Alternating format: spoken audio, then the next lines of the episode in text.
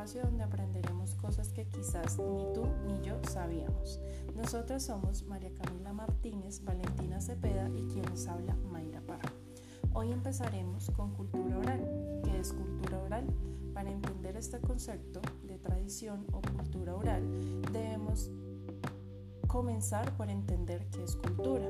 Cuando pensamos en esta palabra entendemos que se trata de algo que producen las personas y transmiten, como por ejemplo los valores, que estos se convierten en una tradición oral y se relaciona directamente con las enseñanzas que nuestros antepasados nos han dejado, que, que al pasar el tiempo han ido evolucionando pero siguen siendo los mismos como por ejemplo el respeto, la bondad, la amabilidad, que son algunos de, estos valores positivos que se imparten en los grupos sociales.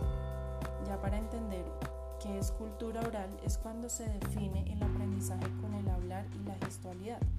Porque aunque decir oral no solamente es cuando una persona hable, sino también se incluyen todos los gestos con los que se transmite un mensaje algo que ayudará a entender mejor la comprensión del mismo. Las historias de tradición oral pueden variar con el tiempo, pero nunca su esencia.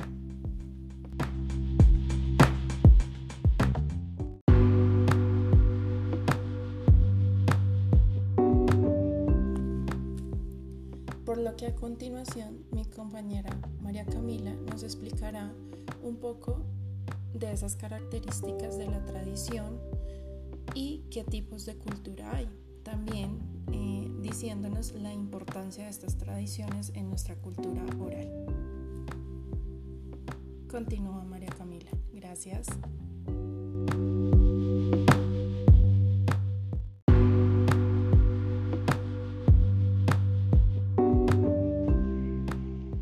De cultura oral. Las expresiones de tradiciones orales abarcan una gran diversidad de formas habladas con, las que se ayudan a transmitir los valores sociales y culturales. Además de las tradiciones para mantener vivas las memorias de toda una comunidad, los tipos de tradición oral se pueden definir en dos grupos. Uno puede ser tradiciones fijas, que es uno de los tipos de oralidad su contenido no cambia con el tiempo y esto se da porque de temas breves o premisas o premisas que poseen ritmo o consonancias que hacen que no cambien. Algunas de las tradiciones fijas pueden ser las canciones, los refranes, las, las décimas, las adivinanzas o también las estrofas. Y el otro son las tradiciones libres, que en este caso son todos métodos para difundir el contenido que pueda variar con el tiempo y que suelen tener introducción, desarrollo y también un final. Y entre las que podemos mencionar están los mitos, las leyendas, los relatos, las epopeyas y los cuentos.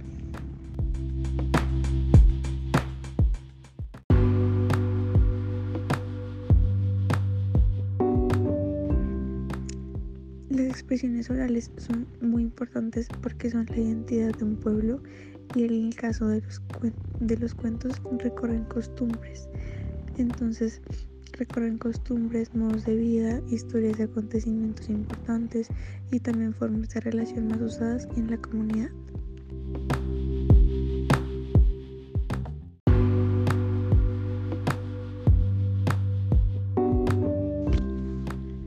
A continuación mi compañera les explicará un poco más sobre los mitos y cómo esto se aplica en nuestro país Colombia.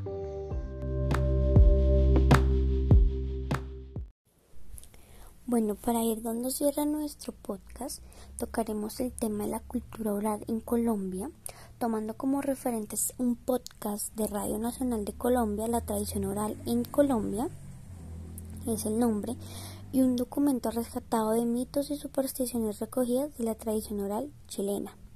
¿Por qué se toma como referente los mitos y leyendas? Porque estos, como bien se ha mencionado antes, hacen parte de la cultura oral y estas palpitan en todas las regiones de nuestro país, desde el Caribe hasta los llanos orientales. Pero cabe resaltar que no solo los mitos y las leyendas son famosos en nuestro país, también lo son las coplas, las rimas, como muchas otras cosas características de cada una de las regiones de Colombia. Para finalizar, quiero recalcar un mito famoso y pasado de generación en generación como es el de la patasola, donde la patasola es el alma en pena de una mujer que perdió a sus hijos por conflictos amorosos. Se conoce como la patasola porque anda en un solo pie, su caballo es largo y enmarañado y tiene ojos y bocas muy grandes. Cuentan que era una mujer que estaba casada con un campesino con quien tenía tres hijos. Un día, cuando volvía del trabajo, el campesino la encontró siéndole infiel. Por ello, en un ataque de furia y celos, picó la cabeza del amante, y mientras la mujer escapaba, le cortó una pierna. La mujer murió y el campesino incendió la casa y se llevó a sus hijos muy lejos. Desde entonces, el ama en pena de la pata sola regresa a buscarlos.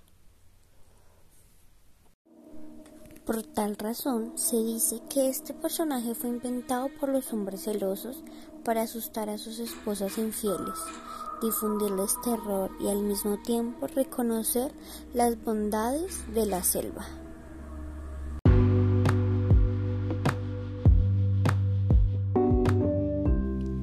Gracias por acompañarnos en este primer episodio de Charlando un rato. Esperamos que haya sido de su agrado y que igual que nosotras hayan aprendido muchas cosas el día de hoy. Nos escuchamos pronto.